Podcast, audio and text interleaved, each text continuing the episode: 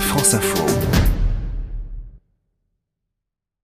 Bonsoir Gérard Felzer. Bonsoir Catherine. Nous sommes à la veille des élections européennes. La France doit élire 79 députés européens sur les 751 qui composent le Parlement européen. Et parmi les dossiers euh, qu'ils auront à traiter, tous ces députés, eh bien il y a les transports et c'est un volet très important.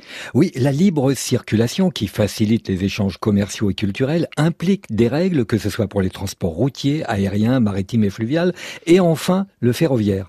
Harmoniser et investir sont les mots-clés pour l'avenir de demain. Et, en parlant de ferroviaire, justement, euh, l'Europe a quand même bloqué la fusion du français Alstom et de l'allemand euh, Siemens, qui aurait donné naissance à un mastodonte pourtant dans le secteur. Euh, oui, ce sera partie remise pour construire l'Airbus du ferroviaire. En attendant, on a continué de simplifier et d'harmoniser les normes. Souvenez-vous à ce propos qu'il n'y a pas si longtemps, la largeur des voies n'était pas la même partout. On a depuis ouvert pour tous les pays membres un marché de 500 millions d'habitants et les Français s'en sortent plutôt bien.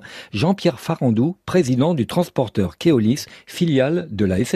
L'Europe a permis l'ouverture progressive des marchés euh, des différents pays qui la composent. D'abord en Grande-Bretagne, où euh, nous avons bien développé notre activité puisque nous avons presque un quart du marché. Et ensuite l'Allemagne, puis l'Europe du Nord, en particulier la Suède. Et puis plus récemment l'Europe du Sud, dont la France d'ailleurs. Keolis, entreprise française, a pu tirer profit euh, de l'ouverture des marchés que l'Union européenne a souhaité dans le ferroviaire en particulier. Et cette ouverture, c'est encore plus vrai pour l'aéronautique et l'espace. Oui, sans l'Europe, Airbus n'aurait jamais existé. Le développement d'un nouvel avion de ligne coûte entre 3 et 7 milliards d'euros et le partage des risques et le marché européen ont permis aux pays membres d'Airbus non seulement de résister à Boeing, mais de le dépasser dans certains secteurs. Et le succès d'Airbus a fait le bonheur des équipementiers, comme le français Safran, devenu le premier motoriste au monde. Safran qui s'est associé d'ailleurs à Airbus hein, pour les moteurs de fusée. Oui, Ariane Group, c'est son nom, porte le spatial européen au plus haut niveau avec notamment Ariane Espace et le site de Kourou. On va célébrer dans quelques semaines le premier pas d'un homme sur la Lune, un enjeu stratégique à l'époque entre les États-Unis et l'Union soviétique. Aujourd'hui, la bataille est commerciale pour le marché des lanceurs et des satellites et en plus, on entretient un corps d'astronautes dont Michel Tonini en était le patron au sein de l'Agence spatiale européenne. Au départ, on avait des corps d'astronautes euh, nationaux. Donc on a regroupé tous les astronautes qui venaient de tous les pays différents pour faire un corps unique. On a fait des entraînements communs, des suivis communs pour avoir des astronautes qui soient à un niveau équivalent lorsqu'ils vont dans la station spatiale internationale. Le, le budget de l'Agence spatiale européenne, il est donné par les budgets des agences spatiales nationales.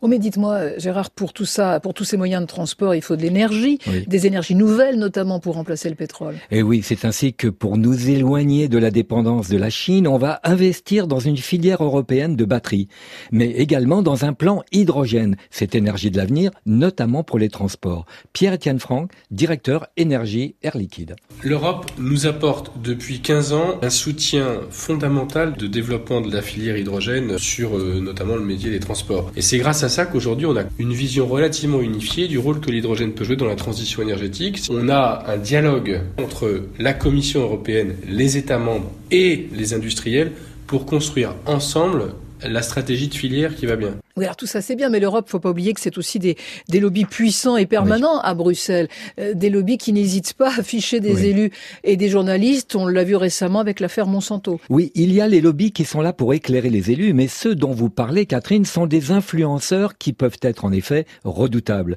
Mais dorénavant, pour entrer au Parlement, ils doivent désormais s'inscrire sur un fichier consultable. Et nombre de députés déclarent leur rendez-vous par souci de transparence, comme l'explique Claude Turme, ancien député actuellement ministre de l'énergie au Luxembourg. Chaque directive européenne, une fois qu'elle est votée, elle s'applique automatiquement au pays et le pays qui ne les suit pas doit payer des amendes. Les lobbyistes, ils ont aucun rendez-vous, ni à la Commission européenne, ni au Parlement européen, s'ils ne montrent pas patte blanche. On a quand même gagné un certain nombre de victoires contre les lobbies. On a récemment euh, gagné la bataille contre l'industrie automobile à la fois allemande et française sur les normes de CO2 pour 2030. On termine avec le coup de cœur de la semaine. Gérard, bah, c'est un coup de cœur européen, justement. Alors, il s'agit d'Euro Véloroute, un dispositif d'itinéraire cyclable financé en partie par Bruxelles qui traverse toute l'Europe du nord au sud et d'est en ouest. Je vous conseille, Catherine, de de faire celle qui vous fait pédaler de l'Atlantique à la mer Noire.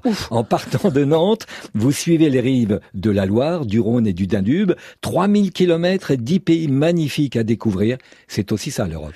On va avoir des bonnes jambes. Hein. Merci beaucoup Gérard Felzer. L'Europe des transports, on en reparlera d'ailleurs un hein, samedi prochain euh, après l'élection des nouveaux députés. Transportez-moi, c'est en podcast sur franceinfo.fr.